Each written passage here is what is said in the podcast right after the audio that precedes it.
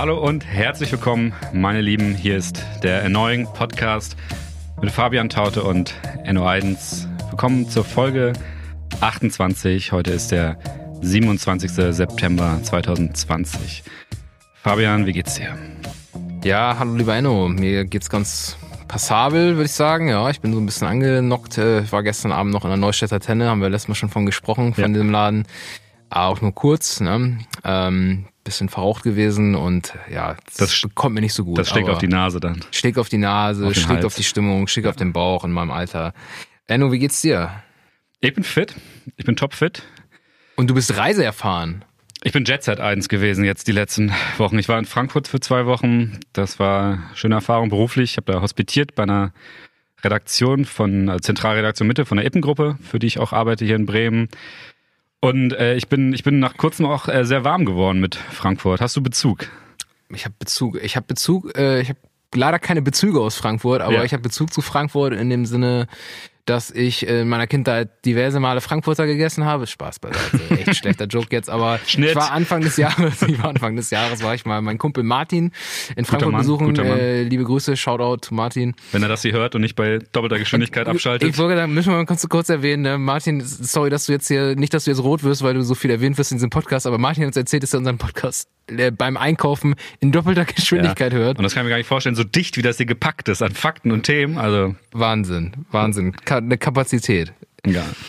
Ähm, ja, genau, das ist mein Bezug zu Frankfurt. Ich war einmal da, wir waren dort viel unterwegs, wir waren dort feiern, wir waren auf unterschiedlichen Partys, wir waren äh, aber auch tagsüber unterwegs, wir waren ähm, ähm, wir waren auch bei der Gedenkstätte der Judengasse, da kann ich mich noch dran erinnern, das fand ich unfassbar interessant, also äh, total die starke Gedenkstätte, äh, hat mich echt hardcore betroffen gemacht, kann ich jedem empfehlen, der in Frankfurt oder die in Frankfurt ist, ähm, dort mal vorbeizuschauen.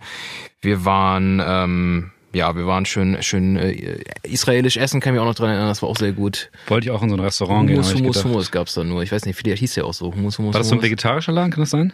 Ja, war auf jeden Fall, war auf jeden Fall ziemlich korrekt vegetarisch. Haben wir uns noch gut vorgedreht. ähm, nee, hat, hat auf jeden Fall gut geklappt, war schön. Bevor wir jetzt alle Leute hier in unserem Frankfurt-Talk verlieren, der gleich noch kurz weitergeht, weil ein, ein Punkt hat Martin mir noch äh, schön beigebracht dort. Äh, Einmal kurz in, in eine Themenvorschau für heute. Mhm. Wir reden über Fabians und das neue oder alte Idol von vielen jungen Menschen heutzutage. RBG! Ruth Bader Ginsburg kommt vor. Vorher gehen wir kurz in die Gazetten. Da haben wir unter anderem die FinCEN-Files, Friedrich Merz, Markus Söder, den EU-Migrationspakt und meine Notizen sagen anständige Polizisten. Ich würde das hier mal einklammern. Ähm, und dann, oh, dann am Ende, Cliffhanger, äh, Teaser. Wir haben die deutsche RBG. Wir haben die Hab- deutsche hab ich RBG. mitgebracht. Haben wir am Start, hat Enno mitgebracht. Finde ich toll, hat er mir vorhin erzählt. Auf dem Zettel, Ich bin ganz ist nicht hier. begeistert. So, und ich finde, das ist ein tolles Programm, was wir heute wieder vorhaben. Ich, ich bin total begeistert. Wir hatten jetzt ja eine Woche Pause. Aber eine Sache müssen wir kurz noch mal besprechen, oder? Aber ja.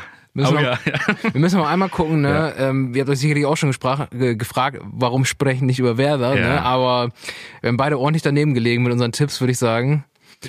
Ähm, Naja, ich habe ich hab gesagt, dass Hertha gewinnt. ja, Und ich habe mich, die haben 3-1 gewonnen, wa? ja, Ich habe mich um ein Tor vertippt. Ich bin ich äh, ja. trauriger Tipptag-Sieger, würde ich sagen. Ich bin jetzt nicht zufrieden über meinen, dass ich richtig gelegen ja, hatte. Du hast, du hast recht. Du hast recht, ja, ich habe auch getippt, dass äh, Werder gegen Jena gewinnt, allerdings in einer, äh, einer etwas anderen Höhe. Heute, ja, wenn ihr den Podcast hört, wird Werder schon gegen Schalke gespielt haben. Dein Tipp? 7-1. Sie, Für Werder sichere Sache. klares 7-1 für Werder, Ja. stark. Oh, äh, Torben, kann ich von dir nochmal so ein Fingerzeichen kriegen, was du zum äh, Schalke-Spiel sagst? Wir hatten gar nicht darüber kommuniziert. Das 8-0 meinst du? ja, das 8-0, Mann. Ich hatte das schon 8-0. wieder vergessen. Das habe ich nach 30 Minuten abgestellt, ja. Er hat das Spiel nach 30 Minuten abgestellt, ja. Ein empathischer Mensch, merkt man, ne? Da ist auf jeden Fall emotional noch alles in Ordnung, weil wer bei dem Spiel nicht nach einer halben Stunde abgestellt hat, der hat auf jeden Fall, äh, sollte sich mal fragen, was das für eine masochistische Ader ist, die da in ihm lebt oder in ihr lebt. wie, wie man so Ähm, deswegen- verteidigen kann, das habe ich noch nie gesehen, wie man so. Also Bayern sehr heftig, aber 8-0. Ich hätte gerne das ganze Spiel gesehen. Ich habe, glaube ich, währenddessen gearbeitet oder so. Ich war unterwegs. Aber wie kann man denn acht Tore bitte? Hast du das Spiel gesehen? Nee, also ich, Ja, ich kann nicht so richtig erzählen, was ich letzten Freitag gemacht habe. Das wäre alles ein bisschen unangenehm jetzt. An dieser Stelle, das klären wir nochmal im Nachgang, würde ich sagen. Auf jeden. Aber das, also, wie du machst, hast du, hast du, hast du Punkte zu Werder?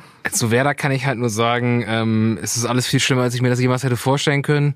Und äh, ich kann mir gut vorstellen, dass ich äh, nach dem Spiel heute das erste Mal in dieser Saison an dem Punkt bin, wo ich sage, ich gucke nie wieder Werder. Ja. Den äh, Punkt habe ich normalerweise etwas später in einer Saison, aber diesmal vielleicht schon am zweiten Spieltag.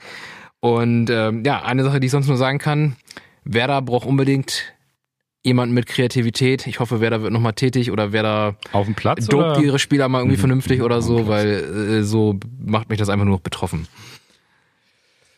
Ja, weiß ich nicht. Ich würde sagen, bevor wir weiter rumschwadronieren, Enno hat noch einen Punkt. Ich, will- ich wollte gerne kurz über Frankfurt sprechen. Ah ja. Ähm, Martin hatte mir da. Wir, haben, wir saßen äh, im Bahnhofs, nicht im Bahnhofsviertel, äh, in einem, in einem Viertel neben dem Bahnhof, so eine ruhige Nebenstraße, wo auch noch, man kann doch dort Drogen kaufen, relativ offen auf der Straße so. Es ist auch ein bisschen dreckig, aber da wohnen auch eher dann schon so gut bürgerliche Leute, einfach Arbeiter, alles auch sehr mix, wie Frankfurt halt überall ist. Und da ist so eine Pizzeria, wo du auf der Straße sitzt. Mhm. Die Besitzer, glaube ich, Italiener, ja, müssen Italiener sein. Also keine Ahnung, ob sie jetzt wie Staatsbürger sind oder nicht, keine Ahnung. Ähm, ist auf jeden Fall italienische Küche, Pizzeria und so.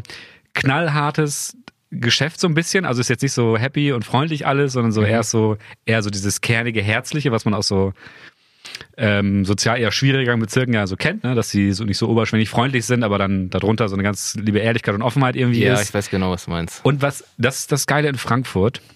Das hatte Martin mir auch erklärt. So in Berlin gibt's auch viele verschiedene Szenen und Kulturen, aber die leben alle für sich, die leben alle aneinander vorbei. Ist natürlich sehr pauschal ausgedrückt. Aber ich, der ich das ja schon ein bisschen mitgekriegt hatte in Berlin, habe so ein bisschen gecheckt, was er meint. Weil in Frankfurt mischt es sich überall. Du hast nicht so die krassen Szenespots in der Innenstadt, weil da ja wirklich dann jeder ist. Also es ist Frankfurter widersprecht mir gerne. Aber du hast in dieser Pizzeria, da saßen bonzige deutsche Männer in Anzügen und haben sich Rindfleisch bestellt. Da saßen Studenten, da saßen irgendwelche Locals, wo du die du null zuordnen konntest und so. Es hat alles da irgendwie gesessen, eng auf eng und auch irgendwie immer interagiert. Und was er meinte, so in Frankfurt reiben sich die Leute, in Berlin reiben sie sich nicht. Ein wahrer Melting Pot. Ja, genau, der Berlin nie geschafft hat zu werden. So. Ja, Fand ja, ich ganz witzig. ja, interessant. Ja, da kann ich jetzt nicht weiter was zu sagen, weil ich war halt echt ein Wochenende nur da, aber kann ich mir vorstellen. Kann ich mir vorstellen. Außerdem halte ich euch beide für sehr, ähm, soll man sagen, ähm, gute Quellen. Ja, ihr seid verlässliche Quellen. Das hört man gerne. Gut, würde ich sagen, steigen wir ein in die Gazetten. Ja. Enno, was sagten die Gazetten letzte Woche? Du hast, äh, du hast geguckt. Ich habe. Du hast geguckt. Ich, stimmt, ich habe geguckt. hast geguckt. Dann Ich habe du diesmal. deine ja, Quelle vor. ich, ich, äh, meine Quelle ist. Ich muss sagen, ich bin, äh, ich bin leidenschaftlicher süddeutsche Zeitungleser. Muss ich an dieser Stelle einmal erwähnen, ähm, ohne da jetzt irgendwie zu groß Werbung machen zu wollen. Aber ähm, ja, es gibt da so einen Newsletter, den kriege ich morgens und abends mal einmal. Und heute Morgen kam der Newsletter rein und hat Dieses Riesending kommt morgens und abends. Das kommt morgens und abends, das ist irre. Also du wirst zugeballert mit Nachrichten. Ja, du kommst gar nicht hinterher. Es ist eigentlich Informationsoverflow, Was Komplexitätsüberforderung. ist da drin? Die Nachrichten des, des, der wichtigsten Nachrichten der Woche, dann irgendwie Empfehlungen dann die besten oder meisten ja, das ist jetzt, weil es am Wochenende ist. Die schicken Okay, dir halt am Wochenende, schicken dir in dem Mhm. Newsletter am Samstagmorgen dann nochmal irgendwie die Top 7 Nachrichten der letzten sieben Tage. Ja. Und da wollen wir uns heute mal drauf beziehen. Die wollen wir mal alle so ein bisschen durchgucken, ob uns da was zu einfällt, aber Genau. auch äh, im, im Schnelldurchgang, sag ich mal. Unser Gazettenplan ist ja im Endeffekt, wir versuchen immer so Nachrichtenüberblicke zu sammeln, die verschiedenen äh, Zeitungen für uns machen, weil wir zu faul sind und zu schlecht, die zu machen. Und dann besprechen wir die so ein bisschen. Und das ziehen wir jetzt weiter durch mit der SZ. Letztes Mal hatten wir den Tagesschau-Telegram-Newsletter, den ich reingebracht hatte. Stimmt, ja, der war gut. Ja, dann hau mal raus. Also, erste Nachricht. Ich lese vor. Ein Tod, der Streit entfacht. Nach schwerer Krankheit ist die US-Verfassungsrichterin Ruth Bader Ginsburg gestorben. Unbedingt hatte sie bis nach der Präsidentschaftswahl am Leben bleiben wollen. Ja, also da wollen wir später natürlich als Topthema nochmal. Mhm. drüber reden, deswegen springen wir direkt zum zweiten Punkt. Aber habt ihr schon mal gehört, worum es da geht? Jetzt kommt eine exklusive SZ-Story. Ah ja, das, das stimmt schon mal direkt nicht, aber sag ich gleich warum. Aber haben sie erstmal für sich reklamiert. Ja. Das sind die FinCEN-Files, so heißen die. Aha. Was haben die Deutsche Bank, der Cousin von Wladimir Putin und der vermutlich gefährlichste Mafiaboss der Welt gemeinsam? Sie alle tauchen in einem neuen Leak auf, den FinCEN-Files, Hashtag FinCEN-Files. Diese geheimen Dokumente aus dem US-Finanzministerium zeigen, Banken und Behörden versagen auf ganzer Linie, wenn es darum geht, Verbrecher am Geldwäschen, am Geldwaschen zu hindern. Ja, das hat er ja schon ganz gut erklärt, was es ist.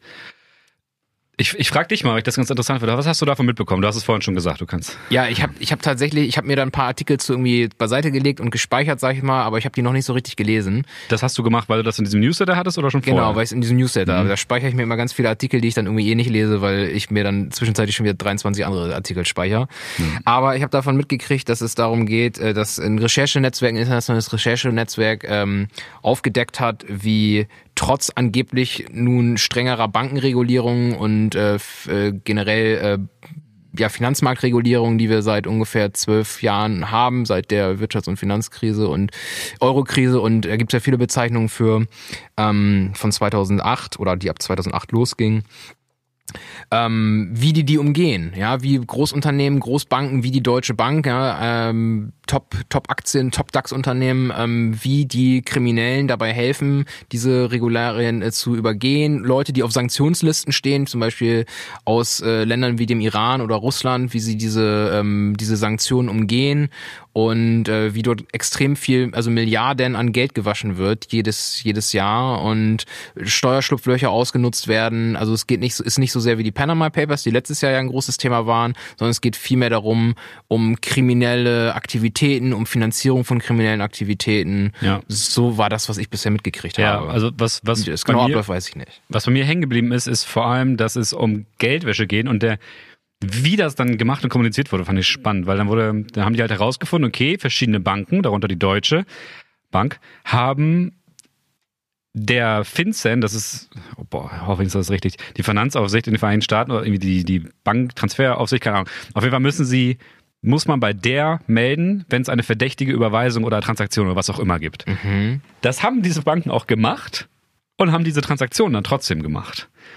Und sowas wurde halt im großen Stil dann mit diesen FinCEN Papers äh, geleakt jetzt. Okay. Und da wurde halt Geld von Kriminellen oder illegalen, also kriminell jetzt im Mafia, illegal jetzt sanktionierte Sachen und so. Ist natürlich nicht ganz richtige Bezeichnung, aber das wurde halt dann dadurch gewaschen. Also das ist so ein Sehr bisschen, das ist so ein bisschen wie, wenn ich dir jetzt sage, Enno, ähm, ich backpfeife dich jetzt, äh, es tut mir leid, aber dann backpfeife ich dich trotzdem. Also es ist ein bisschen. ja, richtig. Und keine. Sau interessiert in den betreffenden, äh, keiner macht was. Ja, das war jetzt ein schlechtes Beispiel von mir, muss ich sagen, aber Ja. ihr habt's verstanden. Ja, Äh, und das Spannende war, du wolltest was sagen, sorry. nee, nee, schon gut, du bist dran. exklusiv. Ähm, ich arbeite ja für die Eppengruppe, also für ein Portal der Eppengruppe. Und ähm, wir haben jetzt gerade BuzzFeed gekauft, mehr oder weniger. Uh. Und BuzzFeed war auch an dieser Recherche beteiligt. Und ich sag mal so, intern hat man sich schon sehr gefreut auf diese Geschichten. Weil es ja immer cool ist, wenn man eine, wenn man eine ähm, Exklusivgeschichte raushaut. Nun ist das natürlich nicht so super exklusiv, weil es ist natürlich exklusiv für diese Recherchegruppe und da war da zum Beispiel auch der NDR dabei. Mhm. Ähm, aber das hat also gefühlt keine Sau interessiert. Und ich habe bei ZAP, das ist ein Medienmagazin, ähm, also eine Mediensendung vom Öffentlich-Rechtlichen auch, habe ich ein Interview gesehen mit einem Journalisten, der dabei war, vom NDR. Und der meinte auch, dass es sehr schwierig ist, solche Geschichten überhaupt zu erzählen, dass es die Leute irgendwie interessiert. So. Ja. Das beste Beispiel, was dann ZAP vorher auch gebracht hatte, war die Bebilderung, sind immer irgendwelche Hochhäuser in Frankfurt. Welche Emotionen löst das denn bitte aus? Ja. Und dann haben sie auch Leute befragt, wie in München, glaube ich, die auch sagten, Finzenfalls, nee, nie gehört, mal drüber gelesen, nach den ersten drei Sätzen vergessen, was da drin ist und so.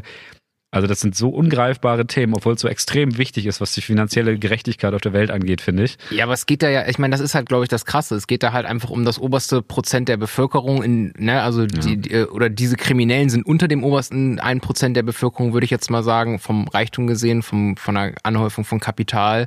Und mit denen haben die meisten Leute, die halt Zeitung lesen, nun einfach nicht ganz so viel zu tun. Deswegen sie sich wahrscheinlich nicht so richtig mit dieser, mit diesem Milieu, mit diesen Umständen, mit dieser ganzen Welt äh, identifizieren können und da ja das begreifen können, was da eigentlich stattfindet. Aber das macht es nicht weniger wichtig, dass darüber berichtet wird. Man Ne? müsste jemand sein, der sowas liest und denkt, ach scheiße, ich wurde wieder erwischt. Dann hat man es geschafft. Richtig. Nächstes Thema. Äh, nächstes Thema, genau. Nächstes Thema ist. Ach ja, großartig. Eine Blase voller Ressenti- Ressentiments. Ah, geiler Titel. Ob er sich einen schwulen Kanzler vorstellen könne. Mit seiner Antwort auf diese Frage lässt Friedrich Merz, einer der Kandidaten für den CDU-Parteivorsitz, tief blicken. Offenbar bewegt er sich in einem Umfeld, das im vergangenen Jahrhundert stecken geblieben ist. Oh, mit Meinung auch. Ähm, ja, Friedrich Merz Antwort auf diese Frage im Interview war, sexuelle Orientierung sei für ihn nicht entscheidend. Ähm, das hatte dann aber eine Grenze, wenn es bei der Pädophilie ende oder so. Also er hat nicht direkt gesagt, dass er Schule äh, so scheiße findet, aber er hat halt so direkt im Anschluss dann auch gesagt, ja, aber bei Pädophilie hört das mit der sexuellen Vielfalt dann für mich auch schon auf. Genau. Und da wurde halt hart kritisiert, weil es einfach viel zu unmittelbar und auch niemand gefragt hat. Also die Frage ging einfach darum, ob er sich einen schwulen Kanzler vorstellen kann und nicht, ob er sich einen Kanzler vorstellen kann, der Sex mit Kindern haben möchte. oder Kinder toll findet. Und Richtig, er hat einfach mal direkt irgendwie, ohne dass das irgendwie vorher, äh, vorher ein, so eingeleitet wurde, hat er Homosexualität neben Pädophilie gestellt. Ja. Das ist einfach verrückt. Also es gibt ja auch in der Vergangenheit gab es ja auch schon Äußerungen von Friedrich Merz im, äh, zum Thema Homosexualität, wo er, ich weiß gar nicht mehr genau, was das war und was er gefragt wurde, da ging es irgendwie darum, ähm, ja, Homosexualität hätte er kein Problem mit, somit, äh, solange sich ähm, homosexuelle Menschen von ihm fernhalten oder irgendwie irgendwie nicht anmachen oder irgendwie sowas, hat er, glaube ich, gesagt. er war jetzt wieder Schwierig gerade, ne? Das war bei der Bildzeitung im Interview. Da hat er sich dann zu diesem ganzen, zu diesem Shitstorm wegen seiner neuesten Äußerung äh, ver verantwortet, sozusagen. Er hat sich nicht entschuldigt. Er hat bedauert, dass sich jemand dadurch verletzt, beleidigt äh, gefühlt hat. Bedauern ist keine Entschuldigung. Ne? Bedauern ist, Kacke, tut mir leid, dass es so bei dir ist. Ohne tut mir leid, ne? Schade, dass es für dich so schlecht ist. So, das ist Bedauern.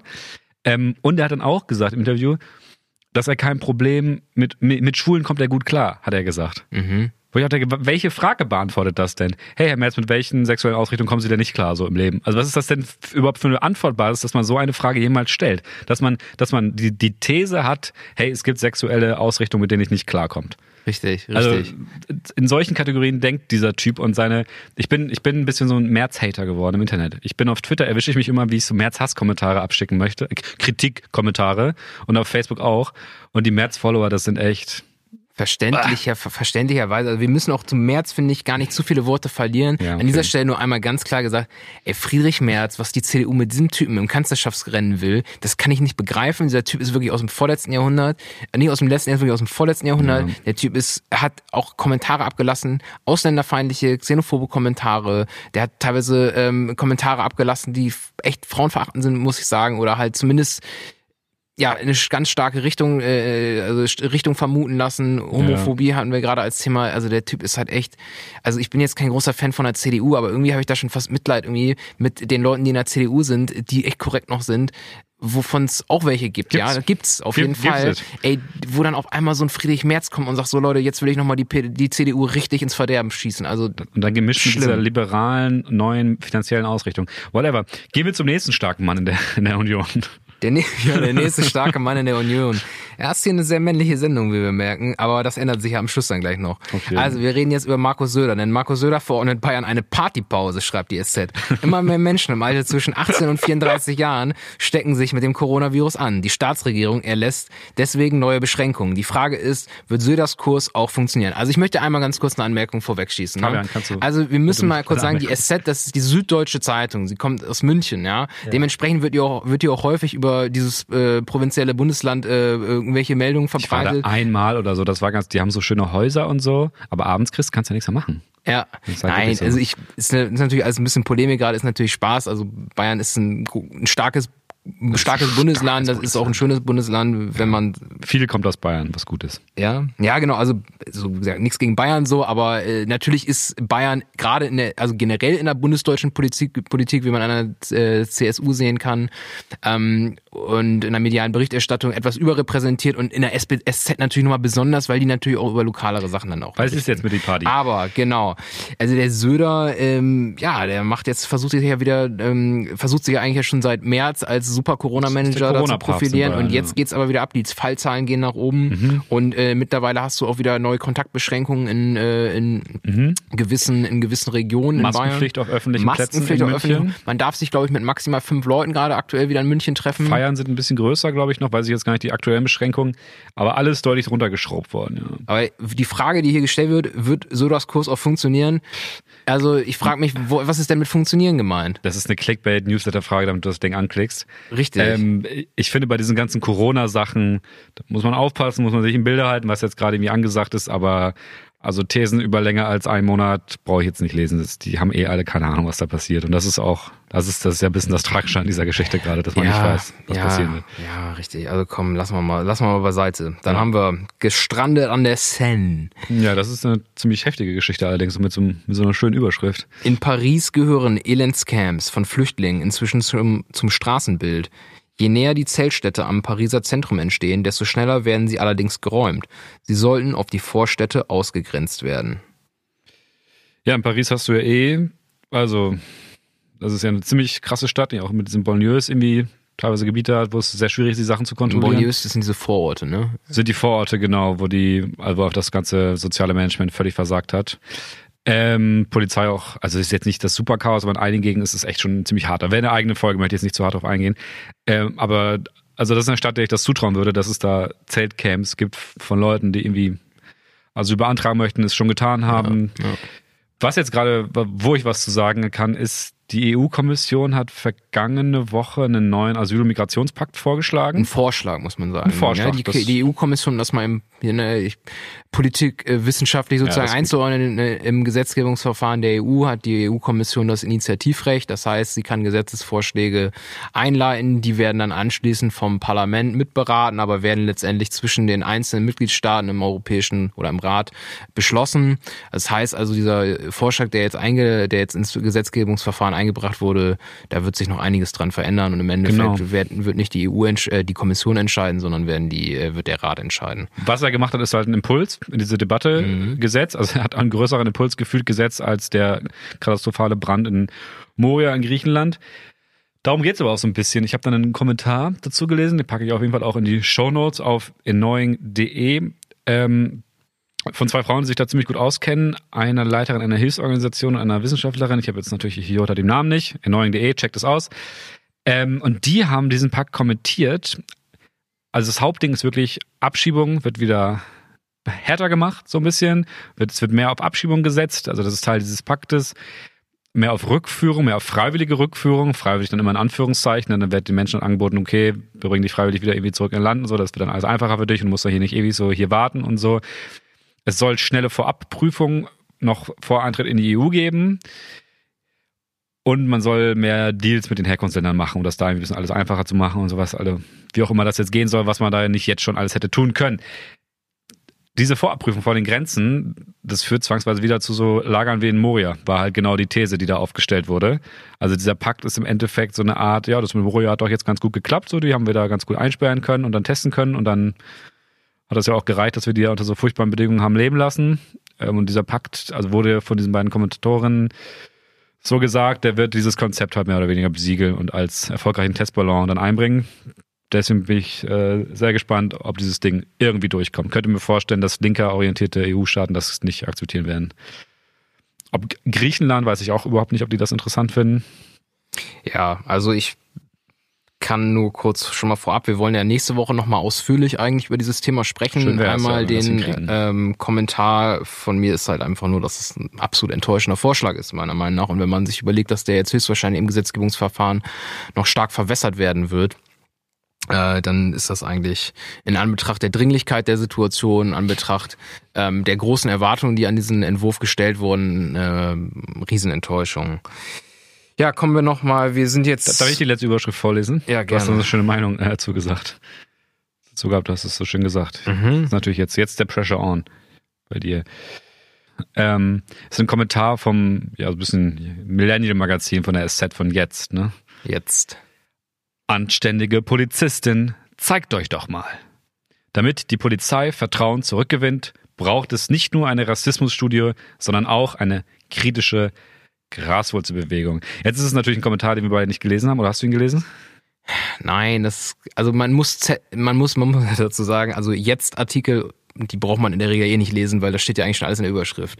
Oder in den Zwischenüberschriften, ne? Oh, Hoff- boah, ich bin heute ganz schön, ich bin heute ganz schön zynisch. Ja, du hast Feuer, Fabian, aber machen wir weiter so, machen wir weiter so. Ja, ist ein Mach bisschen. nur weiter so. Ist, ist ein bisschen gemein. Nein, aber so, da kann man, wir haben das ja nur eben überflogen und da kann man ja nur so sagen, also so, ich weiß jetzt nicht, ob es einer Rassismusstudie bedarf, um Vertrauen in die Polizei zurückzugewinnen. Also das kann natürlich sein, dass das dazu führt. Es kann aber auch sein, dass so eine Studie eher zum Gegenteil führt. Und ich glaube nicht, dass allein durch so eine Studie alle Missstände und alle Probleme und alle strukturellen ähm, Gegebenheiten in der Polizei sich äh, ändern lassen. Dafür bedarf es Maßnahmen, dafür bedarf es Reform, dafür bedarf es mutiger Reform, dafür bedarf es Aufklärung und Bildung, dafür bedarf es unabhängiger Stellen, ähm, die die Polizeiarbeit kontrollieren. Wir haben da ja auch schon ein paar Mal drüber gesprochen in diesem Podcast.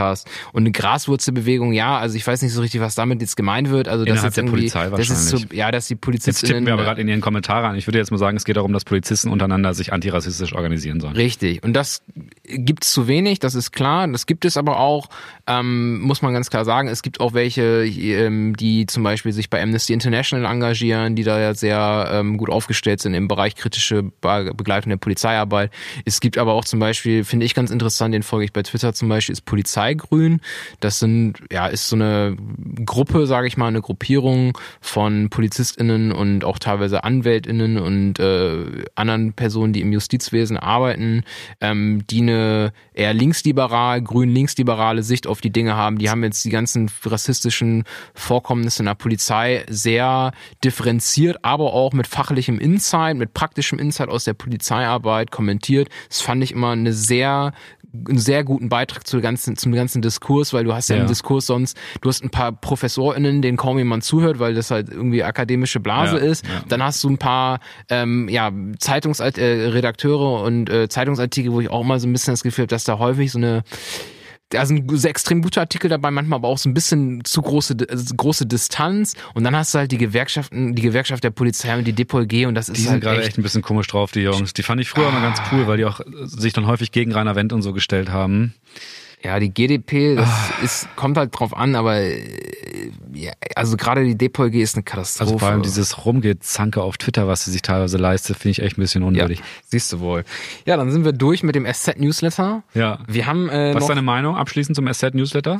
Ja, ich von, muss sagen, jetzt so heute? heute von heute, das war jetzt irgendwie alles themenmäßig so mittelmäßig, muss ich sagen. Also es waren, wir hätten das auch mal kurz kennzeichnen müssen. Natürlich waren ein paar Sachen davon auch Kommentare, jetzt wo wir. Aber wir haben es ja dann selber kommentiert, das ist genau, ja gekennzeichnet. Wir selber kommentiert. Ich finde, das könnten wir nochmal wieder machen. Ich fand, das war so ein bisschen, müssen wir vorher vielleicht nochmal selbst ein bisschen redaktionelle Arbeit kurz leisten, dass wir nochmal überlegen, was wir dann von diesen sieben Meldungen machen oder Aber was. Das nicht. ist doch das Geile, dass man das ungefiltert nimmt und dann das ist ja, das ist ja ein Service von dem, was sie den Leuten anbieten wollen, um sie umfassend zu informieren. Ja, ja. Und das, ja. das rezipieren wir dann einfach mal roh. Das finde ja. ich jetzt gar nicht so schlimm, ehrlich gesagt. Ja, auf jeden Fall. Auf jeden genau. Fall. Naja, und eine Sache ist halt noch so, ich bin halt froh, wenn ich jetzt in ein, zwei Wochen endlich wieder mal meine Masterarbeit eingetütet habe, mhm. dann, ne, dann habe ich natürlich auch mehr Zeit, mich äh, mit solchen Sachen auseinanderzusetzen, ja. dass ich da ein bisschen mehr zu sagen kann als heute.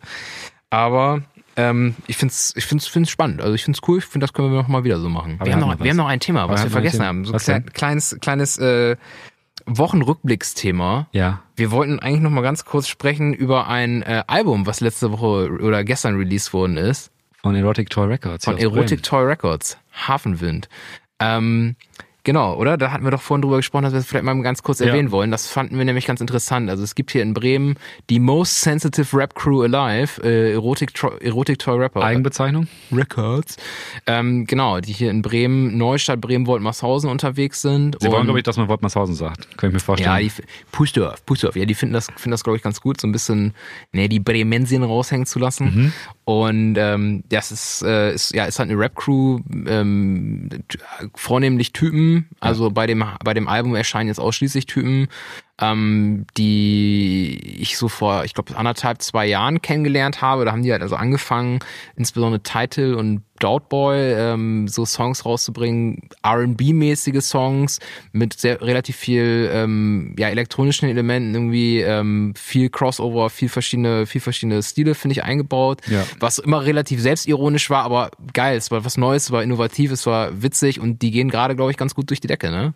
Die haben eine, einen Film gedreht, der eine Hommage an die Kieler Kneipenterroristen ist, an diese Doku, hier die Stadtmusikbande. Und gleichzeitig auch eine Hommage an die Freundschaft, würde ich sagen. Das ist ja das Einzige. Dafür sind wir ja hier. Da sind wir uns auch nicht zu schade, das so zu sagen. Ähm, alles ganz geil, würde ich sagen. Auch tatsächlich Bremer Kulturszene, ein Ding, wo ich gerne nochmal tiefer reingehen würde. Ich würde auch gerne mal mit den Jungs äh, darüber sprechen, was sie da machen, warum sie das machen. Weil bei solchen Musikstücken, also die ganze Ästhetik, die diese Band hat, ist ja sehr experimentell, teilweise auch ein bisschen trashig, extrem selbstironisch. Voll 90er-mäßig, das ist auf jeden Fall der Style, genau, der gerade geht. Aber rap-technisch dann trotzdem auch so einen sehr modernen Cloud-mäßigen Ding eher drauf. Also so ein Rap gab es ja in den 90ern nicht, mhm. den die mhm. machen. Mhm. Würde gerne mit denen sprechen und dann mir würde dann so diese Klischeefrage, so was wird hier ernst gemeint, was wird hier nicht ernst gemeint, die würde ich mir gerne stellen. Ja. Und ja. ich glaube, da haben die Jungs aber eine Antwort, die mich äh, sehr überraschen würde. Ja, ich bin gespannt. Also ich hatte da halt nur gehört, die äh, nehmen ihre Arbeit doch relativ ernst und das wäre ja, nicht, eh. wär nicht so richtig ironisch und so, wo ich so denke, ja, das sind für mich zwei verschiedene Paar Schuhe. Also dass sie ihre Arbeit ernst nehmen, das ist für ja. mich ganz klar, weil es ist ist äh, sehr gut produziert, das sind geile Beats, die haben gute Leute, die da für sie irgendwie Designs machen, die für sie Videos machen, die Videos sind gut, die sind witzig, das ist kreativ, das ist qualitativ gut. Ähm, aber genau, also ich würde halt schon sagen, dass halt diese Texte natürlich, das sind irgendwie emotionale Texte und so, aber es ist halt überzeichnet, ne? Es werden halt Begrifflichkeiten benutzt. Es ist halt extrem, diesen Millennial Lifestyle zu, äh, wobei sind ja keine Millennials, die sind, würde ich sagen, schon ein bisschen älter, aber naja, diesen, äh, ja, mega, mega Millennial hippen Lifestyle irgendwie zur, zur Show zu stellen, ist schon ein bisschen witzig. Ist schon ein bisschen witzig, gefällt mir. Und jetzt haben wir das Album mal einmal kurz auf dem Hinweg so ein bisschen angehört, so ein schon gute Tracks. zu du, du hast durchgehört? Ja. Also ich habe so die Hälfte ungefähr durchgehört. Hast du schon ein Lieblingslied? Ich würde bei Möwe tatsächlich landen oder Revue. Möwe. Ja, also so die, die, die romantischen Songs, die, die melancholischen Songs, die haben mich gecatcht auf jeden Fall. Das ganze Album ist ja eher melancholisch angehaucht. Ne? Ja, es geht halt, ich würde sagen, das Thema ist halt, eine, das ganze Album ist eine Hommage an Bremen, das ganze Album Ja. ist eine Hommage an Pusdorf vielleicht sogar. An, und an die Freundschaft auch. Und äh, also mir hat am besten der zweite Track direkt gefallen, Original, finde ich ziemlich geil. Da sind äh, Title äh, mit Doubtboy, Juicy, äh, äh, oh Gott, Florida Juicy, J-Pop und äh, Skinny Black Boy direkt am Start. Ähm, das sind die Mitglieder der Crew und das Album, also ich finde, ist wieder so ein Album, da finde ich so ein paar Tracks von gut. Ähm, aber ich würde auch einfach mal empfehlen, in vergangene äh, Mixtapes und äh, so weiter reinzuhören. Also es gibt extrem viele gute Songs, finde ich. Ähm, gibt auch eine ganz gute Playlist bei Spotify, die man sich mal reinziehen kann. Ähm, und jetzt das Album ist halt irgendwie sehr, es ist mehr, es ist elektronischer, es ist poppiger, es ist äh, auf jeden Fall ein bisschen was anderes, als sie vorher gemacht haben, aber ist auf jeden Fall eine ganz lustige Sache. Wir packen es auch in die Shownotes. Neuen.de. Und jetzt gehen wir in einen kurzen Recess und dann geht's los mit den, mit den großen Damen der internationalen Rechtsprechung.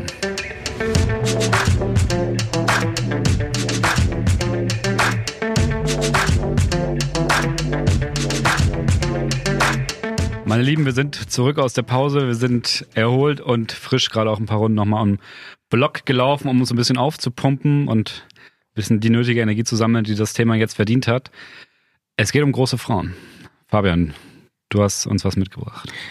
Ja, also, wie ihr vielleicht in der letzten Woche gehört hat, habt, also Freitag vor einer Woche war das, ist nämlich Ruth Bader Ginsburg, RBG genannt oder sogar auch The Notorious RBG genannt, Oha. verstorben.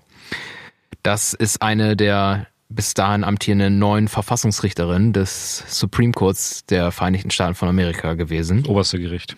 Das ist das oberste Gericht. Kann man vergleichen mit dem Bundesverfassungsgericht. Können wir vielleicht nachher auch nochmal ganz kurz drauf eingehen, was da die Unterschiede sind. Ähm, die ist verstorben. Und das ist medial riesengroß, äh, hat medial ein riesengroßes Echo gefunden. Ich muss sagen, ich habe das nicht so richtig, ich kannte sie nicht, muss ich ganz echt zugeben, obwohl ich sonst echt ein Fan bin US-amerikanischer Politik. Ich bin da echt hinterher und kenne mich da, glaube ich, auch eigentlich gar nicht so schlecht aus.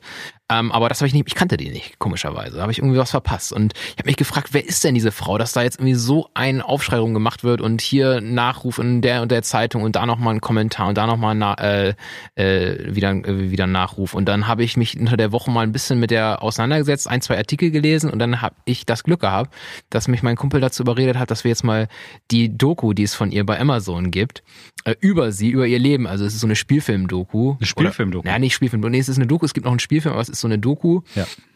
ähm, dass wir uns das mal angucken. Und seitdem bin ich Fan. Das Fan, ja. Ja, also diese Doku will ich vielleicht mal ganz, ganz kurz sagen, falls ihr Amazon Prime habt, ich will jetzt nicht Werbung für Amazon machen, kann man bestimmt auch über andere ähm, Plattformen gucken.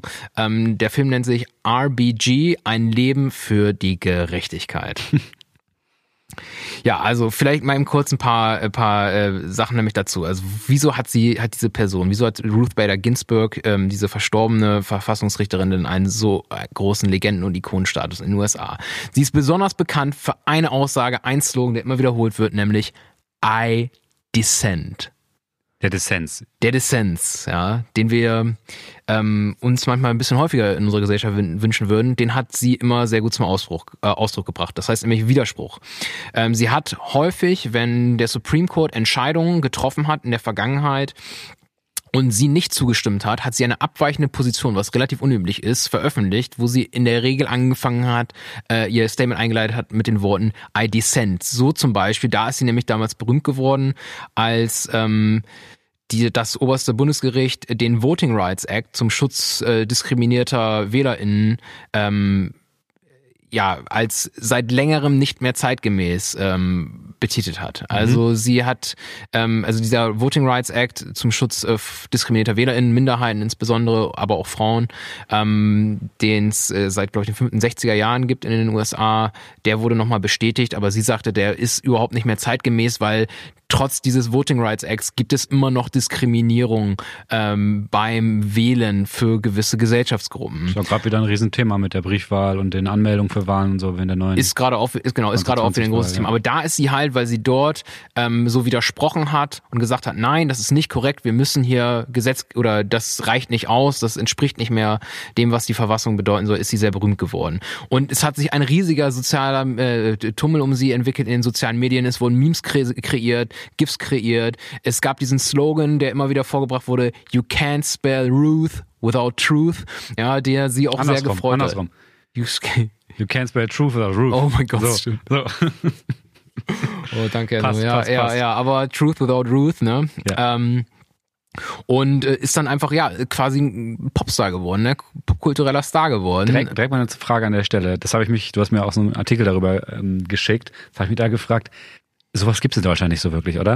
Dass man so öffentliche politische, sie ist ja im weitesten Sinne eine politische Figur auch, dass man die so popkulturell abfeiert, auch so so empathisch und nicht so ein bisschen, das wird in Deutschland ja dann eher so ein bisschen ironisch gemacht, wenn man dann so Merkel abfeiert und so. Also das führt jetzt schon fast ein bisschen zu weit, muss ich sagen, weil also man die kann, zurück. man kann, man kann, man kann über die USA in vielen Sachen sicherlich auch schimpfen. Aber wenn die, wenn die Leute in den USA eins können, dann ist das Medien, dann können die Entertainment, ja. Und das Ja. können wir in Deutschland, wenn wir eine Sache nicht so gut können, Geht's dann ist das Medien und Entertainment, ist meine Meinung jedenfalls. Also es gibt, guck uns an, ja. Nein, Spaß, aber ja, also ich sag mal, die Medienlandschaft oder die Entertainment-Branche in Deutschland ist halt einfach was ganz anderes als in den USA. Es steckt viel Ja. mehr Geld da drin, da, da, da drinne und äh, du bist einfach in einer, du wirst in einer popkulturellen Welt großgezogen, wenn du in den ja, USA da wären wir schon ne? Spotify-Vertragspartner in den USA.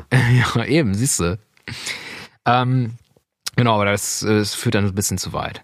So, und ähm, naja, es war auf jeden Fall ein Riesenthema. Also es ist auch, sie ist halt eine sehr ikonische Persönlichkeit aufgrund ihres Äußeren, sagt man mal, kann man mal sagen. Das ist eine sehr kleine Frau, sehr zierlich, 1,55 groß, ähm, sehr streng zurückgebundene Haare immer, sieht sehr zerbrechlich aus. Ein Kragen aus geklöppelter Spitze immer. Genau, das ist eigentlich Kragen. auch noch eine Edel. Sache, weil sie, äh, können wir gleich mal äh, dazu zurückkommen. Sie ist als eine, als zweite Frau 1993 ans, äh, an den Supreme Court von Bill Clinton damals berufen worden, als zweite Frau.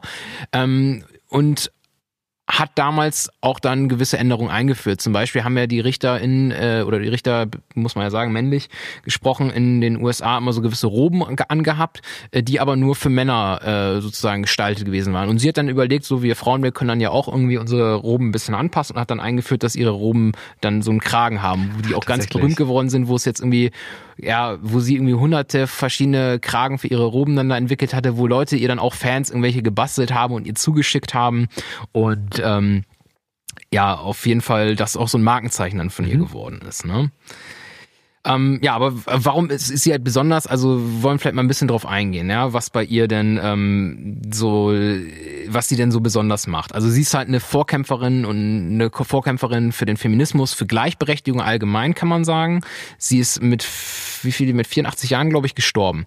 Ähm, war über 50 Jahre in der Justiz aktiv, über 27 Jahre am Supreme Court. Ne? Wenn man rechnen kann, von 93 bis, ähm, bis 2020 ist eine extrem lange Zeit. Und sie hat halt damals in der Zeit angefangen, als äh, das Justizsystem der USA viel mehr als heute immer noch, aber viel mehr als heute von so einer Art Mensch, männlichen Kaste, kann man fast sagen, dominiert war. Ja, also es waren halt alles Leute, die irgendwie aus Harvard, was weiß ich was, kamen, guten Elternhaus, in der Regel halt weiße Männer. Und die einfach auch wirklich davon ausgegangen sind, es gibt keine Diskriminierung in der Gesellschaft der USA. Also was gibt es nicht, weil sie sich das nicht vorstellen konnten, weil sie halt als weiße Männer aufgrund ihrer Privilegien nie richtig Diskriminierung erfahren haben. Und äh, dementsprechend sind dann auch die Urteile zu solchen Themen, wo es um Diskriminierung ging, ausgefallen. Sie selbst ist äh, Tochter jüdischer EinwanderInnen und ist in Brooklyn aufgewachsen und äh, in ja, einfachen Verhältnissen, hat es dann als eine der ersten Frauen an die Harvard University, an eine der besten Universitäten der Welt geschafft, wo sie auch damals eine der wenigen Frauen war, ähm, ist dort angefangen mit ihrer damals 14 Monate alten Tochter. Das fand ich besonders krass. Das finde ja. ich irre, dass man sich das überlegt. Sie hat damals angefangen dort zu studieren, hatte eine 14 Monate Jahre alte Tochter, hat diese Repressalien auch durch die Uni zu spüren bekommen, wo Leute sie, ich glaube, sie war eine, eine von zwei Frauen unter 500 Männern im äh, juristischen Studiengang dort in, äh, in Harvard und äh, hat nebenbei noch einen Mann gehabt, auch ein ganz toller Mensch, Marty, äh, Marty Ginsburg heißt er, ne, den sie damals schon geheiratet hatte, witziger Typ, der sie extrem unterstützt hat in allem, was sie gemacht hat. Aber der war auch zu dieser Zeit krank. Also in dieser Doku, die ich dann gesehen habe, wurde zum Beispiel beschrieben, wie sie halt am ersten Jahr in Harvard, dass sie tagsüber zu den Vorlesungen gegangen ist, nach Hause gekommen ist, sich um ihr Kind gekümmert hat, gleichzeitig, weil ihr Mann krebskrank war zu der mhm. Zeit und äh, aber natürlich eingeschrieben bleiben wollte in Harvard, sich äh, um seine Hausaufgaben in den USA ist das äh, universitäre System ja viel schulischer Fischer um seine Art Hausaufgaben gekümmert hat, äh, dann um ihre Sachen gekümmert hat, um den Haushalt gekümmert hat, hat sie jede Nacht zwei Stunden geschlafen. Puh. Also die Frau war nicht sonderlich ausgeschlafen, aber, ähm, aber dafür fit. fit und erfolgreich. Und ähm, naja, sie hat dann nach ihrem Studium, ganz interessant, hat sie ihren ersten Fall, den sie verbal verhandelt hat, ähm, der war direkt vor dem Supreme Court. Dort ging es um Diskriminierung. Und den hat sie damals gewonnen mit einer sehr scharfen Rede, wo es auch noch Ton, äh, oder Plädoyer, wo es immer noch Tonbandaufnahmen von gibt. Insgesamt hat sie dann in dieser Zeit, ähm, in ihren ersten Jahren, in der sie als Juristin tätig war, sechs Fälle vor dem Supreme Court gebracht, in denen es um Diskriminierung ging, wovon sie fünf gewonnen hat. Das zu einer Zeit, wo man sich überlegen muss, man hatte noch eine viel stärker patriarchal äh, und konservative äh, Gesellschaft in den USA und natürlich hat sich das auch im Supreme Court wieder gespiegelt, als es heutzutage noch der Fall ist. Das ist eigentlich eine gute Frage, ob es am Supreme Court heutzutage wieder der Fall ist. Aber mhm. ja, beeindruckende Person. Ähm, sie wurde nie so als eine der großen Feministinnen äh, gehandelt, ähm, weil sie einfach eine ganz andere Art hat. Sie war nicht besonders laut, sie war nicht besonders ähm, konfrontativ, sondern hat viel mehr auf Kommunikation und Dialog gesetzt. Sie ist nie wütend geworden, egal wie sie behandelt wurde, ist sie immer ruhig geblieben, immer sachlich geblieben. Das hat sie wohl stark von zu Hause mitgekriegt, äh, mitgekriegt und hat durch diese Ruhe, wenn man sie sprechen hört, hat sie auch so eine gewisse natürliche Autorität. Wenn man sich, ja. wenn man sie so sieht als kleine zerbrechliche, zierliche Person, wie sie irgendwo sitzt und dann spricht sie mit diesen klaren Worten, mit dieser starken Stimme, ähm, ohne Wut ohne ja, ein Gefühl von. Also Unsachlichkeit wahrscheinlich auch die Person nicht angegangen und so. Richtig, richtig. Also es ist wirklich interessant. Ähm, und sie wird in diesem Zusammenhang halt auch einfach als große Taktikerin äh, benutzt. Also sie hat halt ähm, so eine Taktik gefahren, dass sie sagt, okay, das Gesetz oder das Recht muss sich in den USA Step by Step verändern. Wir brauchen mhm. nicht die große Revolution, also bräuchte man vielleicht schon, aber wir, wir kommen zu einer anderen Rechtsauffassung in den USA, wo Frauen und Männer gleichberechtigt sind und insbesondere auch Minderheiten gleichberechtigt sind nur Step by Step über einzelne große Urteile, die wir sprechen, wo wir gewisse Ansichten und Perspektiven neu definieren. Und äh, sie war dabei sehr clever. Zwei dieser Diskriminierungsfälle, die sie nämlich behandelt hat, da hat sie nämlich vom Supreme Court die Diskriminierung von Männern ähm, behandelt. Ja, um halt diese Richter ja. auf ihre Seite zu kriegen. Weil diese Richter sich mit diesen Männern, die zum Beispiel auch bei, ich glaube, das ging einmal um ähm, um eine, was war das denn? Ähm, jetzt muss ich kurz überlegen. Ich glaube, da ging es äh, darum, dass einem ähm, einem Mann irgendwelche Elternschutzleistungen äh, oder mhm. sowas äh, verweigert worden sind.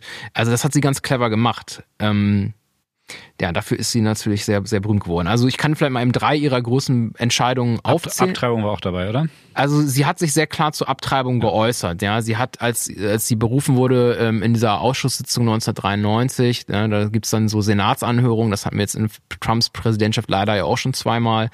Ähm, dort wird man dann gelöchert von dem Senat, der eine, da kommen wir auch gleich nochmal zu, eine Richterin bestätigen muss. Und ähm, da hat sie auch erklärt, wie sie zur Abtreibung steht und dass das halt für sie eine ganz klare Diskriminierung von Frauen ist, dass dort in die Entscheidungsgewalt von Frauen eingegriffen wird und hat da immer eine klare Position vertreten. Drei ihrer großen Entscheidungen waren einmal, wofür sie berühmt ist, im Jahr 2000, der Fall Bush versus Gore, also George Bush Jr. gegen Al Gore.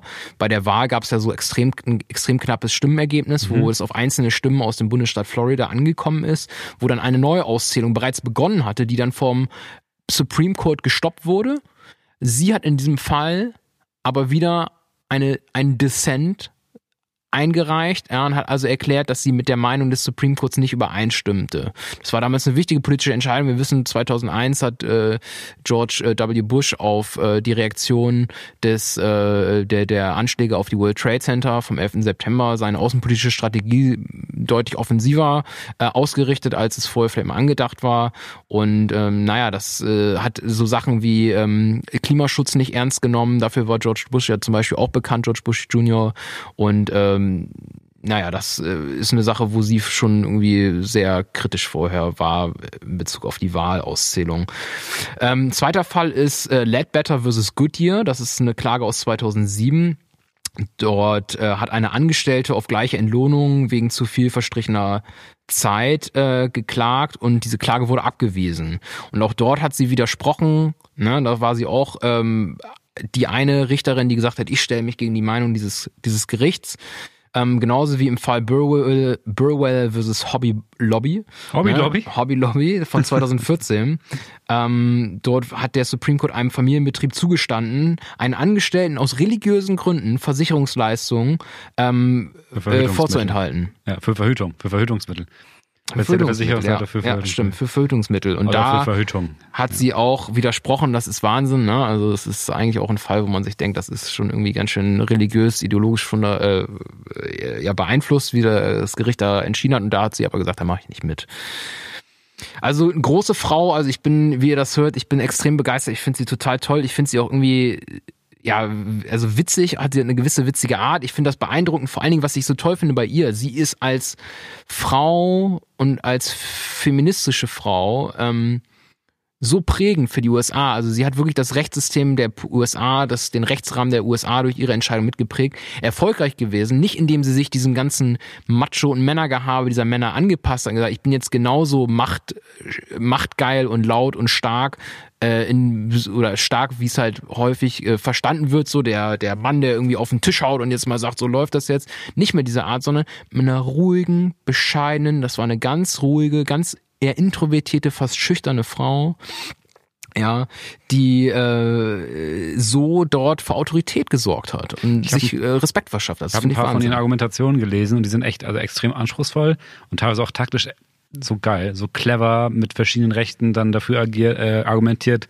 dass hier dieses, meistens ging es ja um Minderheitenschutz und Gleichberechtigung, dass das dann doch irgendwie auch basierend auf den Prinzipien, auf denen die USA aufbaut, komplett Sinn macht. Das fand ich ganz äh, geil. Fand ich, Ja. Ja, das ist gut, wenn man die USA bei, wenn man die, äh, wenn man in den USA Leute bei ihrem Patriotismus packt, Mhm, das ist genau. häufig eine clevere Strategie, habe ich das Gefühl. Wollen wir jetzt mal kurz auf die politische Dimension dieser, dieses Todesfalls einmal kurz kommen, oder? Donald Trump. Genau, Donald Trump. Warum ist das so wichtig? Warum ist der, das ist der zweite Grund, warum das so groß rezipiert wird. Also einmal vielleicht noch, äh, was vielleicht noch interessant ist, Ruth Bader Ginsburg hat als letzten Wunsch äh, an ihre Enkelin übermittelt, dass bitte eine Neubesetzung dieser Richterposition nicht vor der US-Wahl, die ja jetzt im November 2020 stattfindet, geschehen soll. Jetzt reden wir darüber, warum. Trump möchte ihren Posten jetzt vor der Wahl noch besetzen. Das US Supreme Court, das höchste Gericht der USA, der US Supreme Court, besteht aus neun RichterInnen. In der Regel war es so, dass du vier Kon oder traditionell war er eher so besetzt, dass du vier konservative RichterInnen hast und vier liberale Der RichterInnen Senat beruft die ein, oder? Das Oberhaus, ne? Und dann eine Person, die dann mal so, mal so entscheidet. Genau. Und dann ist es so, dass der Präsident ein Vorschlagsrecht hat zur Be Besetzung dieser Richterposten und der Senat, das ist ja im Prinzip so, kann man sagen, wie der Bundesrat in Deutschland, Ja. ähm, bestätigt dann Aber diese mit mehr, Person. deutlich mehr Macht als unser Bundesrat. Genau, Also deut kann sich in viele mehr Sachen einmischen. deutlich mehr Macht. Andererseits hat dann aber der Präsident deutlich mehr Macht als unser Präsident. Ne? Unser, ja. ähm, Genau, was noch ne, was was noch wichtig ist, da dort zu benennen, äh, zu, was noch, dort noch sehr sehr wichtig ist, ist diese RichterInnen, die werden auf Lebenszeit berufen, ja. Das ist also ein besonderes Privileg, nicht so wie in Deutschland. In Deutschland ist es so, dort werden die Richter für zwölf Jahre berufen, maximal, oder bis sie 68 sind und dann schön in Pension gehen. Also äh, 68 erst. in den USA kann das halt schon mal sein, dass äh, ein Richter, so wie Ruth Bader Ginsburg, für 27 Jahre die Politik des Landes färbt. Und in Deutschland ist es nun so, dass beim Bundesverfassungsgericht Richterinnen und Richter deutlich neutraler in der Regel auftreten, weil sie ganz anders gewählt werden. Ja, dort ist es nämlich so, dass sie mit einer Zweidrittelmehrheit durch Bundestag und Bundesrat gewählt werden. Und eine Zweidrittelmehrheit im Bundestag haben, wenn man sich jetzt die Umfragewerte zum Beispiel anguckt oder das Ergebnis mit, der, mit dem die CDU, CSU, ähm, SPD-Koalition ins Amt gehievt wurde, ist, das gibt es nicht so häufig. Das heißt, man braucht überparteilichen Konsens, weswegen sich dann auch in der Regel keine sonderlich radikalen ähm, KandidatInnen durchsetzen. In den USA ist es ganz anders, habe ich ja eben schon erzählt, der Präsident nominiert, der Senat bestätigt und äh, aber mit einfacher Mehrheit. Und äh, dort werden dann auch die Richterkandidaten und Kandidaten mit klarer politischer Ausrichtung ausgewählt. Also ein demokratischer Präsident, der wird ganz klar jemand Liberales auswählen und jemand, der konservativ ist, so wie Trump oder ob Trump konservativ ist oder was auch immer, kann man eigentlich nochmal ein andermal drüber diskutieren. Aber ein äh, konservativer Präsident, der würde niemand Konservatives auswählen. Hat er jetzt auch gemacht. Genau, hat er jetzt auch gemacht. Also, was vielleicht nochmal kurz wichtig ist zu der Entscheidung, nämlich, also, ich möchte es nur mal sagen, weil das echt ganz, eine ganz entscheidende Sache ist. Das wäre jetzt Trumps, von neun Richterpositionen wäre das Trumps dritte Neubesetzung in einer vierjährigen Amtszeit für Das eine viel. Richterstelle. Das ist viel, klar, weil die machen es ja lebenslang. Das Ja, ist, ja, das ist extrem viel. Der hat extrem Glück gehabt, sozusagen, dass er in einer Amtszeit von vier Jahren drei Richter auswählen kann. Wenn man Glück hat. Ja, wir hatten da halt auch vor allen Dingen echt äh, komische Gestalten. Also zuletzt, ähm, ja, muss man ganz ehrlich sagen, ich weiß nicht, ob, man, ob äh, ihr euch noch daran erinnern könnt, 2018, da ist Anthony Kennedy ausgeschieden aus dem äh, Supreme Court und dann gab es die Vereidigung oder gab es die Nominierung und dann auch Vereidigung von Brett Kavanaugh. Brett Kavanaugh ist ein konservativer Typ gewesen, der in seinen Anhörungen ähm, absolut Unmögliches von sich gegeben hat, total aggressiv aufgetreten ist, dem von mehreren Frauen sexuelle Belästigung und sexuelle Übergriffe unterstellt worden sind, von einer Psychologin, die auch in diesem Ausschuss unter Tränen ausgesagt hat. Und er konnte sich an diese Sachen nicht erinnern. Er hat das verharmlost. Die republikanischen Senatorinnen haben dort äh, das alles total verharmlost. Und so ein Mensch sitzt dort jetzt im Supreme Court. Hallo. Also, ähm, sehr sympathisch. Und damals 2016 war das nämlich so, dass im gleichen Wahljahr Anthony Scalia, das war ein sehr hardcore konservativer Richter in den USA, total berühmt, witzigerweise oder interessanterweise, Fun Fact, ein sehr guter Freund von Ruth Bader Ginsburg, Also die auch ein standen sich, Profi, ein Profi wahrscheinlich auch einfach. Ja, Profi auf jeden Fall, Den Äh, sie geschätzt hat deswegen. den hat sie geschätzt, ein Profi, aber die waren politisch verfeindet. Das ist ein Typ, das ist ein Verfassungsfundamentalist gewesen. Ähm, die standen sich total äh, ja, politisch gegenüber, aber waren sehr gut miteinander befreundet, sind gerne zusammen in die Oper gegangen. Naja, auf jeden Fall ist er damals verstorben und in dem Jahr wollte Trump dann jemand Neues äh, äh, auf den äh, auf äh, zum Richter machen Ja. und hatte dort Nominierung. Und dann hat aber der, äh, der Mehrheitsführer im Senat, Mitch McConnell, der Führer der Republikaner, gesagt, nein, in einem Wahljahr da warten wir, bis die Wahl passiert ist, bis wir einen neuen Richter, äh, bis wir eine neue Richterin hier im Amt bestätigen. Und vorher passiert hier gar nichts. Haben dann also ein Jahr lang äh, Trumps, äh, Quatsch, Trumps, Obamas Nominierung verhindert. Und jetzt sagt der gleiche, äh, ähm, wir haben ja die gleiche Situation, wir haben wieder eine verstorbene Richterin im Wahljahr. Und dieses Mal sagt Mitch McConnell, ach was für ein Quatsch, was interessiert mich mein Gelaber von gestern, ne? Wir ziehen diese Richterwahl so schnell wie es geht durch und besetzen diesen, äh, die- diesen Posten. Und damit prägen wir diese Politik dieses Landes auf Jahrzehnte hinaus ins Konservative. Es wird davon ausgegangen, dass äh, Abtreibung wieder äh, ja, kriminalisiert wird und ähm, viele weitere Rückschläge ähm, in der amerikanischen Politik, wie zum Beispiel die Abschaffung von Obamacare oder die Stärkung des Waffenbesitzrechts äh, erfolgen werden.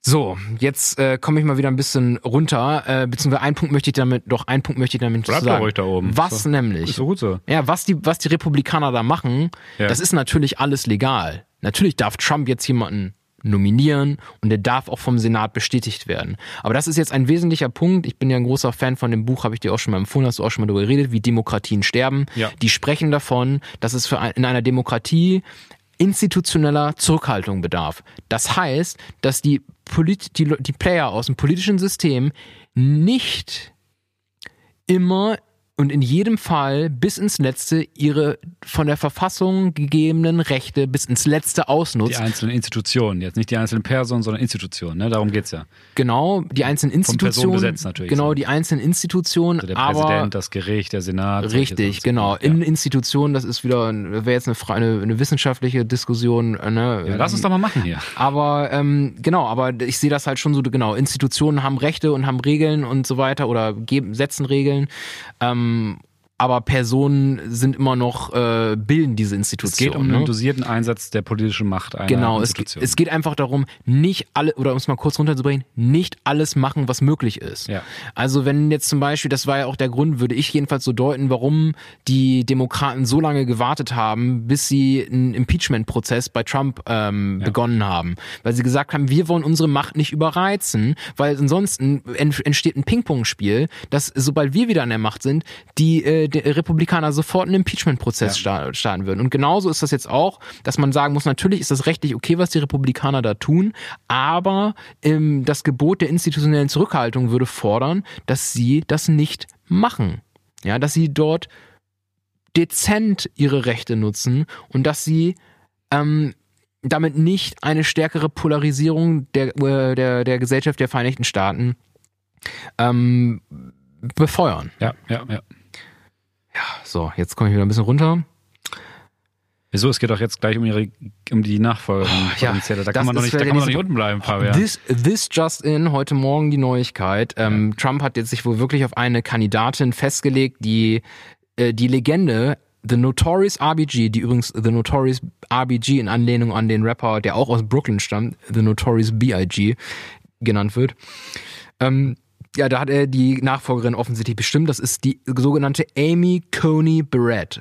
Eine 48-jährige aus New Orleans stammende erzkonservative äh, Richterin, die auch äh, ehemalige Mitarbeiterin war von Antonio Scalia, diesem radikalen äh, republikanischen oder erzkonservativen Ri- Richter, der 2016 verstorben ist, ähm, bei ihm gearbeitet hat. Diese Person hat sieben Kinder, ist Katholikin und äh, ist auch, was viele in einer, was viele als Sekte bezeichnen, einer katholischen Sekte, die sich People of Praise nennt. die ja, haben die Handmaids erfunden. die haben die Handmaids erfunden, genau. Die in der Serie, Leute, wie in, den- wie in den Büchern. The Handmaid's Tale. Ja, die ich extrem komisch und langweilig fand und dann weggelegt habe. Ich hab's nicht geguckt. Kapiteln. Wird ja viel diskutiert. Also das soll ja eine geile Serie sein. Preis gekrönt, ne? Ist nicht gut? Von, von mir kriegt sie keinen Preis, sag ich mal. Idee cool, aber Umsetzung. Ja. Naja, auf jeden Fall ist das eine ganz merkwürdige, also die ist, das ist eine Person, die hat sich schon klar ausgesprochen, sie ist gegen Abtreibung, sie ist gegen Obamacare, sie ist für Waffenbesitz, für das zweite, den zweiten Zusatz zur Second Verfassung. Amendment. Genau, Second Amendment. Und in dieser Sekte, also es ist halt eine total patriarchal geführte Sekte, da haben die Männer das Sagen, die Frauen haben nichts zu sagen und da haben sich die, ähm, haben sich die Frauen äh, äh, hinzufügen. Und äh, ja, sie hat auch schon mal, also das fand ich total absurd, also sie hatte mal gesagt, dass ähm, ähm, äh, sie war auch, ähm, wie sagt man, Dozentin an einer Universität, wo sie in einer Vorlesung oder einem Seminar mal sagte, dass ähm, Justiz für sie nur oder ne, die, die Arbeit in der Justiz nur Mittel zum Zweck sei, um das Reich Gottes auf Erden ähm, herzustellen.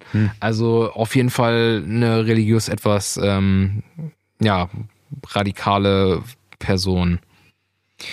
Das macht einen alles sehr betroffen. Also ich meine, Enno, Betroffen bin ich davon nicht.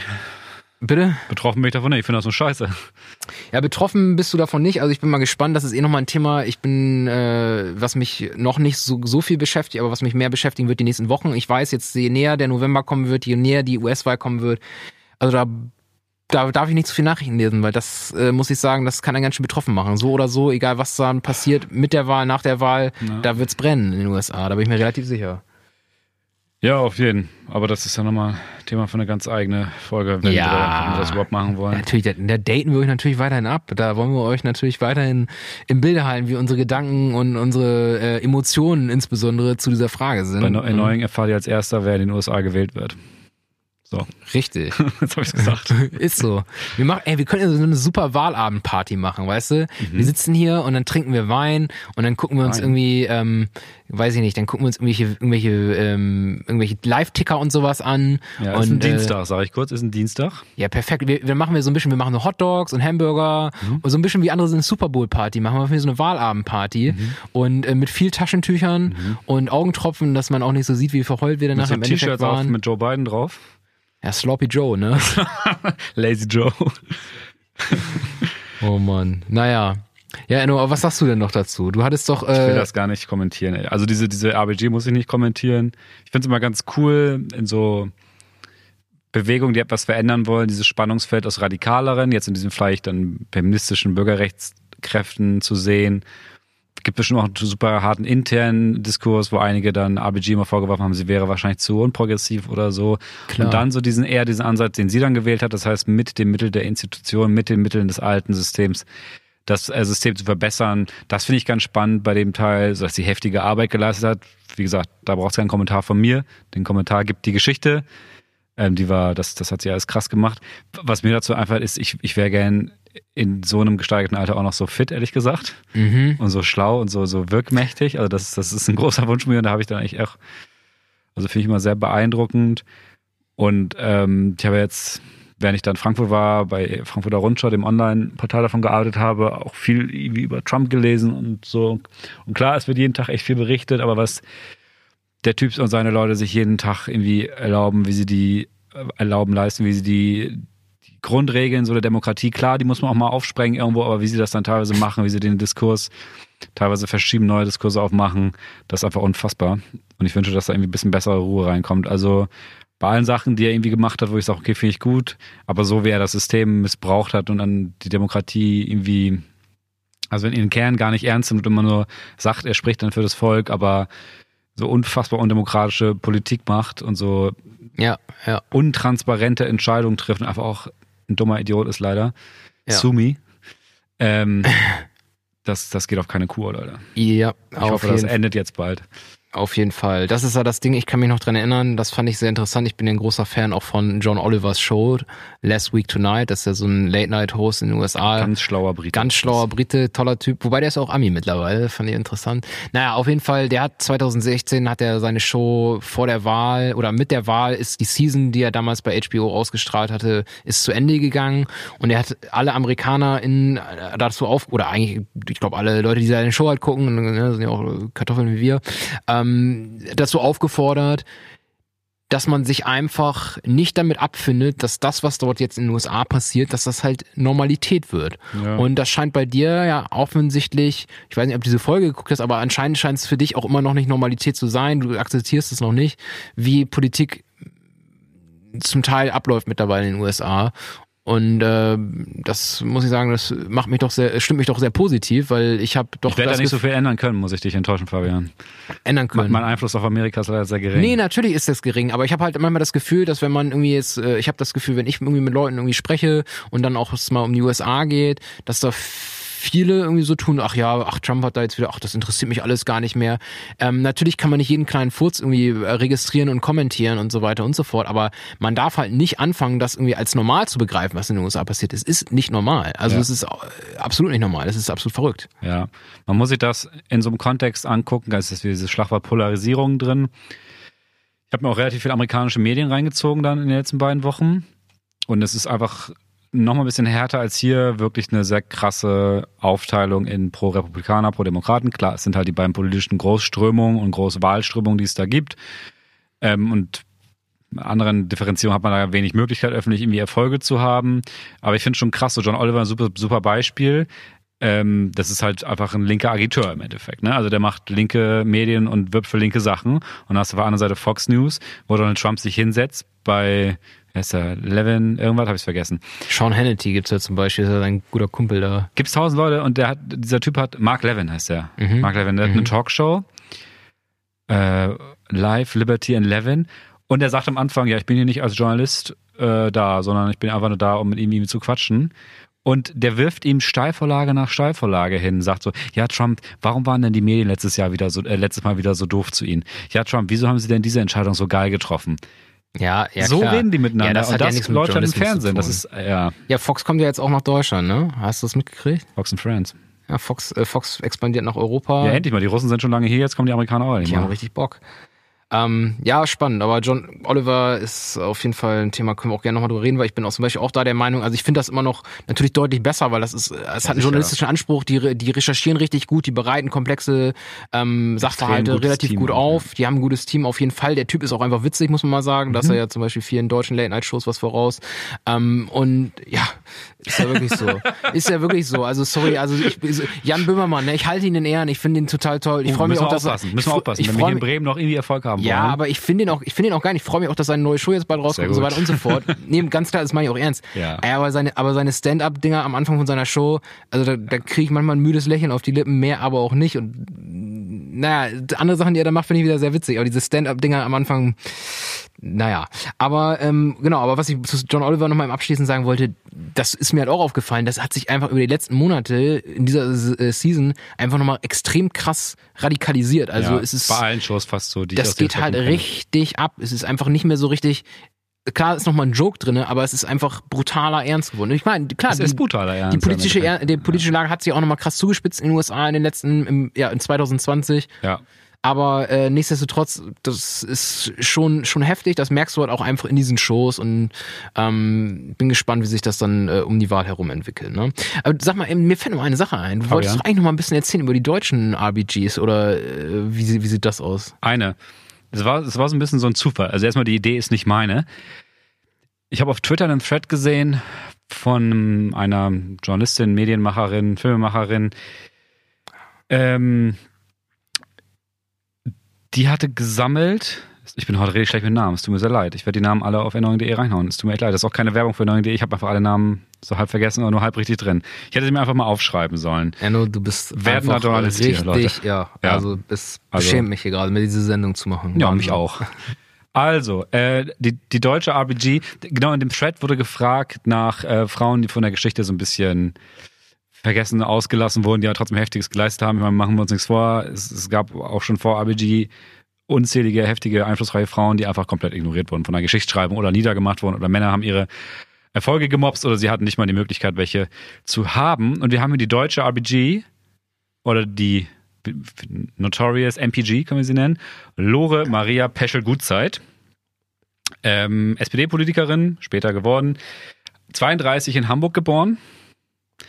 Hat dann da die Hamburger Bombardierung überlebt durch Evakuierung. Wusstest du, dass diese Evakuierung Kinderlandverschickung hieß damals?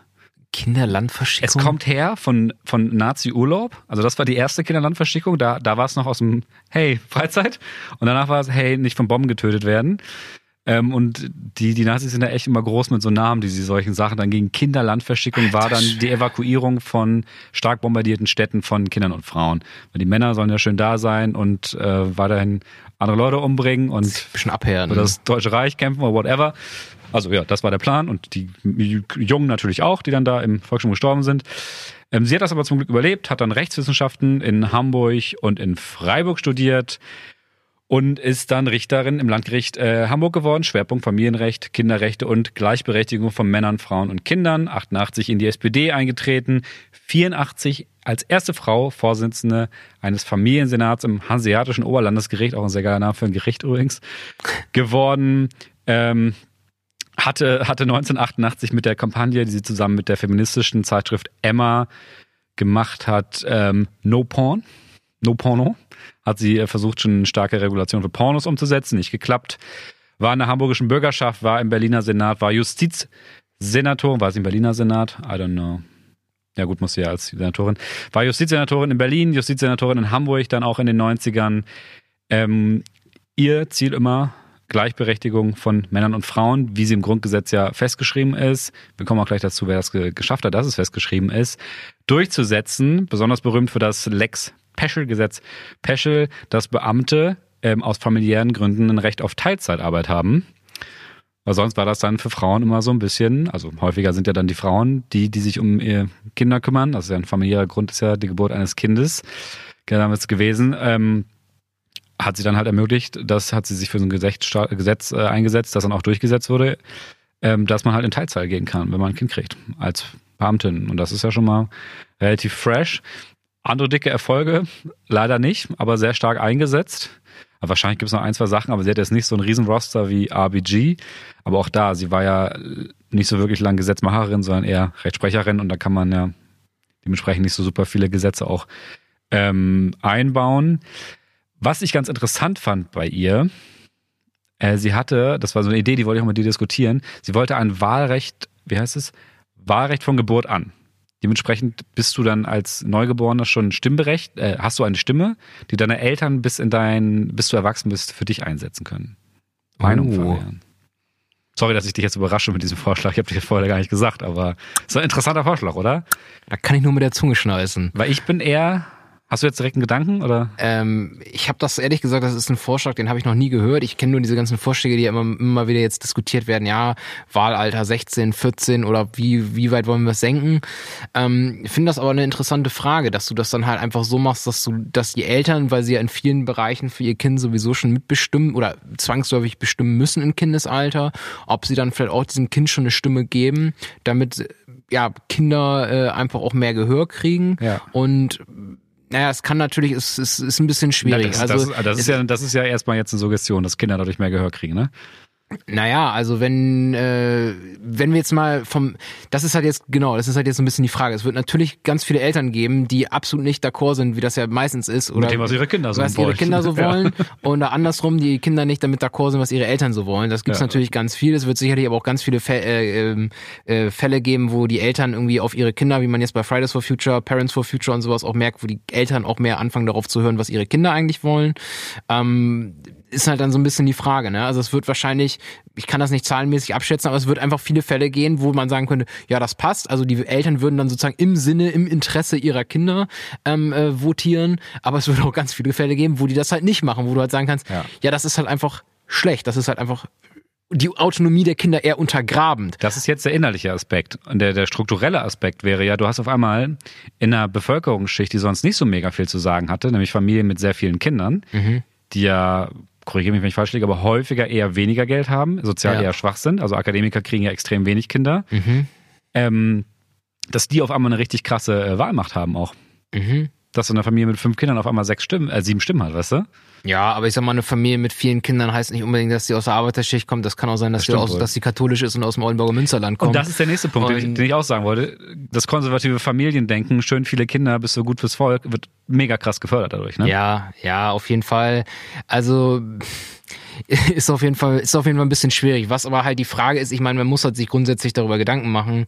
Ähm, auch ja zum Beispiel, ich meine, wir hatten das ganze Thema ja, äh, du hast ja definitiv ein demografisches Bias sozusagen in unserem Wahlrecht da drin, dass Kinder halt nicht mitwählen können, was ja, irgendwie auch aus Gründen der Autonomie äh, so begründet ist oder aus Gründen der Artikulationsfähigkeit, muss man mal ganz klar so sagen. Aber naja, wir haben ja dann gleichzeitig diesen Effekt gehabt, diesen demografischen Das Effekt. ist kein, das ist kein, man, man muss sich nicht gut ausdrücken können, um wählen zu dürfen. Naja, aber Artikulationsfähigkeit heißt ja schon allein, wenn du äh, ein Kleinkind bist, was vielleicht nur irgendwie drei Wörter kann oder sowas, das ist ein bisschen schwierig, dann eine politische Entscheidung zu treffen, würde ich sagen, oder komplexe politische Sachverhalte Das zu würde ich vielen erfassen. Auch. Genau, so jetzt kommen wir nämlich dazu, aber das ist ja genau das Ding, beim Brexit oder so, da haben ja extrem wenig junge Leute gewählt und extrem viele alte Leute, die vielleicht noch irgendwie zehn Jahre haben oder so und mit den Konsequenzen äh, gar nicht leben mussten vom Brexit oder leben müssen Ja. und ähm, wo man dann auch sich überlegen muss oder, na, was jetzt nicht überlegen muss, aber das ist ja zum Beispiel auch eine Frage, die man sich in dieser Debatte halt stellt, so, ist das überhaupt gerecht, wenn du so viele Alte hast, dass irgendwie, keine Ahnung, die theoretisch noch wählen können, wenn sie so 115 sind und irgendwie mitbestimmen dürfen? Also,